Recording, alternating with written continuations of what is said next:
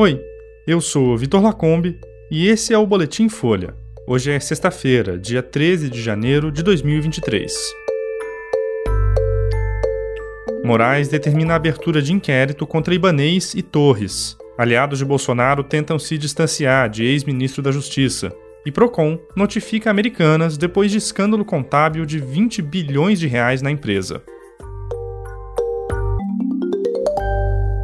O ministro Alexandre de Moraes, do STF, determinou a abertura de inquérito contra o governador afastado do Distrito Federal Ibanês Rocha e contra o ex-ministro da Justiça Anderson Torres. A investigação, pedida pela Procuradoria-Geral da República, vai apurar se eles tiveram responsabilidade nos atos golpistas do dia 8 de janeiro. Torres era secretário de Segurança Pública do DF no dia dos atos e tinha viajado para os Estados Unidos. Na sexta-feira, o atual ministro da Justiça e Segurança Pública, Flávio Dino, disse que o governo Lula vai pedir a extradição de Torres se ele não voltar ao Brasil até segunda. Moraes determinou a prisão do ex-ministro na última terça e a decisão foi confirmada pelo plenário do STF. Além de Ibanês e de Torres, vão ser investigados o ex-comandante-geral da Polícia Militar do DF, Fábio Vieira, e Fernando de Souza Oliveira, que era secretário interino da Segurança no dia dos ataques. A decisão de Moraes foi tomada dentro do inquérito sobre atos antidemocráticos. Essa investigação era inicialmente relacionada a condutas golpistas nas comemorações de 7 de setembro durante o governo Jair Bolsonaro.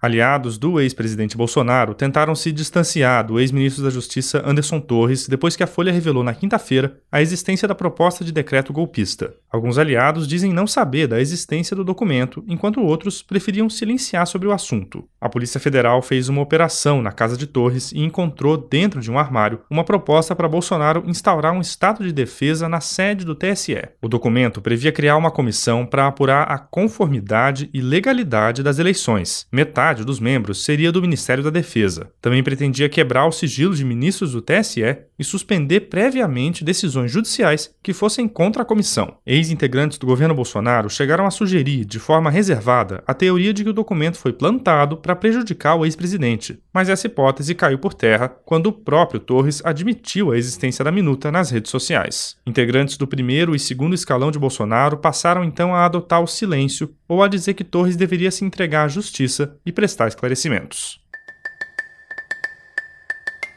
E o Procon de São Paulo notificou nesta sexta-feira a Americanas por causa do escândalo contábil pelo qual a empresa passa. O órgão questionou a companhia sobre os impactos da operação para os consumidores. Na quarta-feira, o então presidente da Americanas, Sérgio Rial, anunciou a própria saída depois que inconsistências de 20 bilhões de reais foram encontradas no balanço da companhia. Uma associação que reúne acionistas minoritários de empresas de capital aberto apresentou na sexta uma denúncia à Comissão de Valores Mobiliários para pedir apuração de responsabilidades sobre o escândalo. A Americanas é um dos maiores grupos varejistas do país e tinha valor de mercado de 11 bilhões de reais antes da revelação feita por Real. Esse número caiu mais de 8 bilhões na quinta-feira, quando as ações despencaram quase 80%. O Conselho de Administração nomeou como presidente interino João Guerra, da área de Tecnologia e Recursos Humanos. O Conselho vai criar um comitê independente para apurar como as chamadas inconsistências contábeis aconteceram.